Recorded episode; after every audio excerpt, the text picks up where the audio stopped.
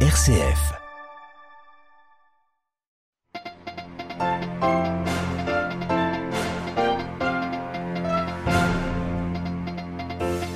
C'était ce matin au Vatican, dans un discours de huit pages, le souverain pontife est revenu sur les nouvelles formes du mal, exhortant à un exercice constant de la gratitude. Noël en Arménie sur fond de crise humanitaire pour les dizaines de milliers d'Arméniens prisonniers du Nagorno-Karabakh. Vous entendrez l'appel à la paix d'un prêtre catholique à Erevan. Après l'annonce d'un nouveau gouvernement hier soir en Israël, nous irons côté palestinien pour voir comment est perçue l'entrée de l'extrême droite au pouvoir. Ils craignent une grave détérioration de la situation, notamment à Jérusalem. En 2015, la rupture d'un barrage provoqua la pire tragédie environnementale de l'histoire du Brésil. Un collectif de 200 000 personnes a déposé une plainte contre un géant minier australien responsable selon elle du drame. Cette plainte sera examinée en avril 2024 à Londres. Radio Vatican, le journal, Marie Duhamel. Bonsoir à tous. C'est un des discours du pape les plus attendus de l'année, celui dans lequel il présente ses vœux de Noël à la curie romaine. Ce matin, François a évoqué face à ses collaborateurs sa gratitude envers le bien prodigué par le Seigneur, formulé un appel à une conversion permanente, invitant à la vigilance aussi envers les nouvelles formes du mal, à la construction enfin de la paix, en commençant par notre propre cœur. Aux membres des dicastères, il a demandé de trouver le courage d'affliger les consolés pour mieux déjouer les ruses du diable. Xavier Sartre. Noël, c'est bien sûr pour le pape l'occasion de revenir à l'essentiel de sa vie et de remercier Dieu pour ses grâces. Parmi celles-ci, il y a la conversion, le fait d'apprendre de plus en plus à prendre au sérieux le message de l'évangile et d'essayer de le mettre en pratique dans notre vie. C'est une manière pour lui de justifier le chemin synodal entrepris par tous les fidèles et présenté comme une étape sur le parcours de compréhension du message du Christ qui est sans fin et nous interpelle continuellement. La forme doit toujours pouvoir changer pour que la substance reste toujours la même. Le problème de la conversion, c'est que le mal s'adapte. Vaincu, il revient toujours. De grossier et violent, il devient un démon bien élevé, met en garde le Saint-Père. La curie n'est pas à l'abri, et si le pape de son aveu même peut dire des choses qui peuvent sembler dures et fortes, ce n'est pas parce qu'il ne croit pas à la valeur de la douceur et de la tendresse, mais parce qu'il est bon de trouver le courage d'affliger les consolés parce que leur consolation n'est qu'une ruse du diable et non un don de l'esprit. Le pape a aussi évoqué la paix et l'Ukraine martyrisée. Pour construire cette paix, il faut partir de son cœur en essayant d'y déraciner toute haine et ressentiment. La bienveillance, la miséricorde et le pardon sont les remèdes dont nous disposons pour construire la paix, poursuit-il. Toute guerre, pour s'éteindre, a ainsi besoin du pardon, sinon la justice devient vengeance et l'amour n'est reconnu que comme une forme de faiblesse, conclut-il. Xavier Sartre, un Noël qui s'annonce sans trêve pour l'Ukraine, outre les bombardements sur les infrastructures énergétiques du pays. Les Russes poursuivent leur offensive à l'Est jusqu'à la prise totale de Donetsk, affirme le chef d'état-major russe. Et dans le fief des séparatistes pro-russes, on a appris que l'ancien patron de l'agence spatiale russe avait été blessé dans une frappe ukrainienne. Par ailleurs, toujours ce jeudi, un responsable pro-russe a été tué dans l'explosion de sa voiture dans la région de Kherson.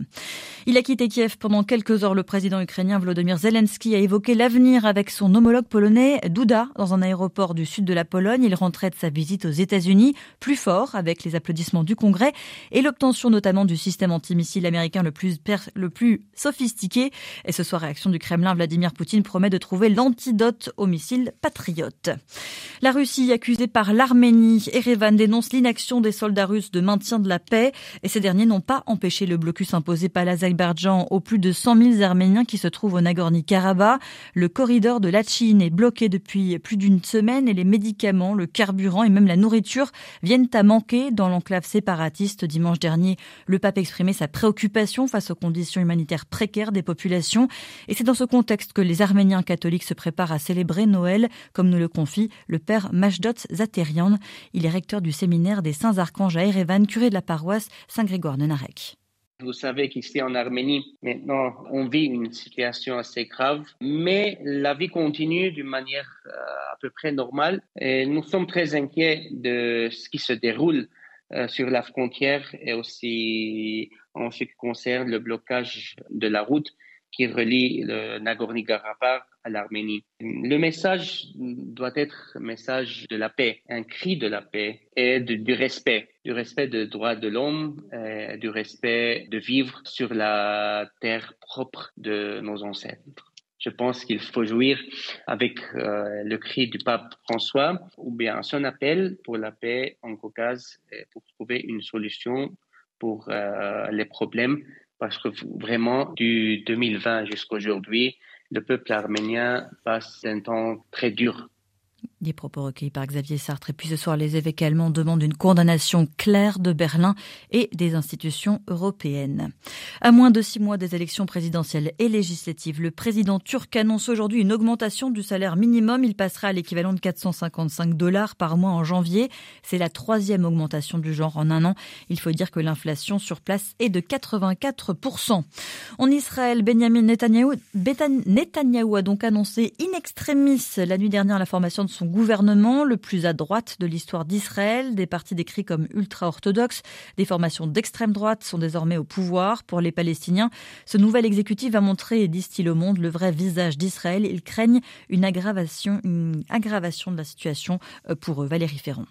Depuis les élections israéliennes, la direction palestinienne ne cesse de mettre en garde contre une grave détérioration à craindre sur le terrain avec l'entrée dans le nouveau gouvernement israélien conduit par Benjamin Netanyahou de partis sionistes religieux à l'idéologie fasciste comme le parti du pouvoir juif de Itamar Ben-Gvir et celui de Bezalzel Smotrich. Tous deux font partie de la frange la plus extrémiste des colons qui prône l'expulsion de tous les Palestiniens, voire de tout non-juifs, de ce qui est désigné comme la terre d'Israël, qui comprend au minimum l'ensemble du territoire de la Palestine historique. Pour les Palestiniens, l'entrée de ces partis dans la nouvelle coalition gouvernementale signifie une utilisation directe et radicale du religieux en politique, ce qui pourrait amener à une déflagration particulièrement grave, notamment à Jérusalem, par l'imposition d'une division temporelle et spatiale sur l'esplanade des mosquées entre juifs et musulmans, L'autorité nationale palestinienne met également en garde contre une accélération de la colonisation de la Cisjordanie, dont la puissance occupante israélienne est en train d'annexer de facto sur le terrain une grande partie. Jérusalem, Valérie Ferron, Radio Vatican. Les universités d'Afghanistan ont été interdites aux femmes car ces dernières ne respectaient pas le code vestimentaire. C'est ce qu'a expliqué ce soir le ministre de l'enseignement supérieur taliban. Cette interdiction est considérée par le G7 comme un potentiel crime contre l'humanité. C'était il y a sept ans, un barrage se brisait, une gigantesque coulée de boue avec elle des déchets de minerais s'étaient répandus le long de la vallée du fleuve Rio Dolce au Brésil sur 650 km. 19 personnes avaient été tuées, des centaines d'autres devenaient sans abri. Les dégâts étaient également considérables pour des forêts tropicales protégées. Sept ans plus tard, un recours collectif contre le géant minier australien BHP aboutit. La justice anglaise examinera la plainte en avril 2024. Jean Jaffré. Le géant minier BHP, qui est coté en bourse à Sydney et à Londres, est visé, car il était le propriétaire, avec le groupe brésilien Vale, de la compagnie minière Samarco, gérant le barrage de déchets de minerais de fer qui s'était effondré le 5 novembre 2015. Plus de 200 000 plaignants, dont le peuple autochtone Krenak, sont partie prenante à ce recours collectif. C'est une victoire pour le cabinet August Goodhead après quatre années de procédure. Il s'agit du plus important contentieux de groupe jamais examiné par un tribunal civil en Angleterre. Les dédommagements réclamés pourraient dépasser plus de 11 milliards d'euros, soit le double de la somme estimée lors du dépôt de la plainte. La date d'ouverture du procès, dont les audiences sont prévues sur huit semaines, est fixée au 9 avril 2024, a annoncé la Haute Cour de justice à Londres. Le barrage avait cédé près de la ville de Mariana, dans l'état de Minas Gerais, libérant une immense coulée de boue qui avait totalement submergé un village. Le géant minier BHP conteste les réclamations et estime que ce recours collectif fait doublon avec d'autres procédures judiciaires en cours au Brésil. Londres, Jean Jaffré, Radio Vatican. L'armée rwandaise a non seulement fourni des armes, des munitions, des uniformes aux rebelles du M23 en RDC, mais aussi mené des opérations militaires dans l'est de la République démocratique du Congo. Dans un rapport à paraître, des experts de l'ONU pointent du doigt la responsabilité de Kigali dans les violences à l'est de la RDC. Une délégation officielle ivoirienne est arrivée ce jeudi à Bamako, au Bali, pour mener des discussions avec la junte sur le sort de 46 soldats ivoiriens détenus dans le pays depuis le mois de juillet. Arrivés dans le cadre d'une mission de soutien logistique à la MINUSMA. Ils ont été accusés d'être des mercenaires menaçant la sûreté de l'État. La CDAO a donné à la junte jusqu'à fin, la fin du mois pour les libérer, sans quoi eh bien, la junte ferait face à des sanctions. Voilà, c'est la fin de ce journal. Merci de l'avoir suivi, merci de votre fidélité. L'actualité du monde, de l'Église dans le monde et du pape François revient demain matin à 8h30. Je vous souhaite quant à moi à toutes et à tous une excellente soirée.